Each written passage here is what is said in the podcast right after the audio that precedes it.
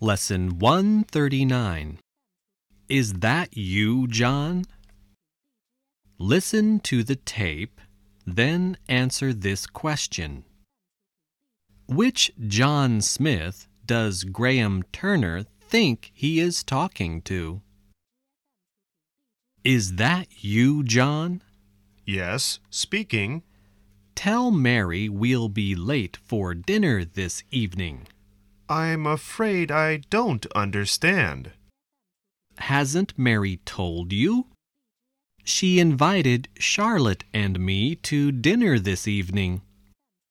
I said I would be at your house at six o'clock, but the boss wants me to do some extra work. I'll have to stay at the office. I don't know when I'll finish.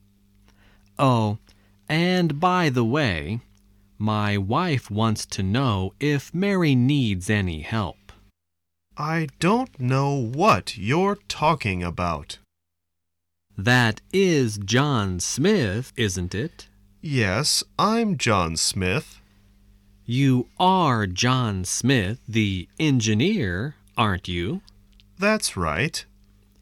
You work for the Overseas Engineering Company, don't you? No, I don't.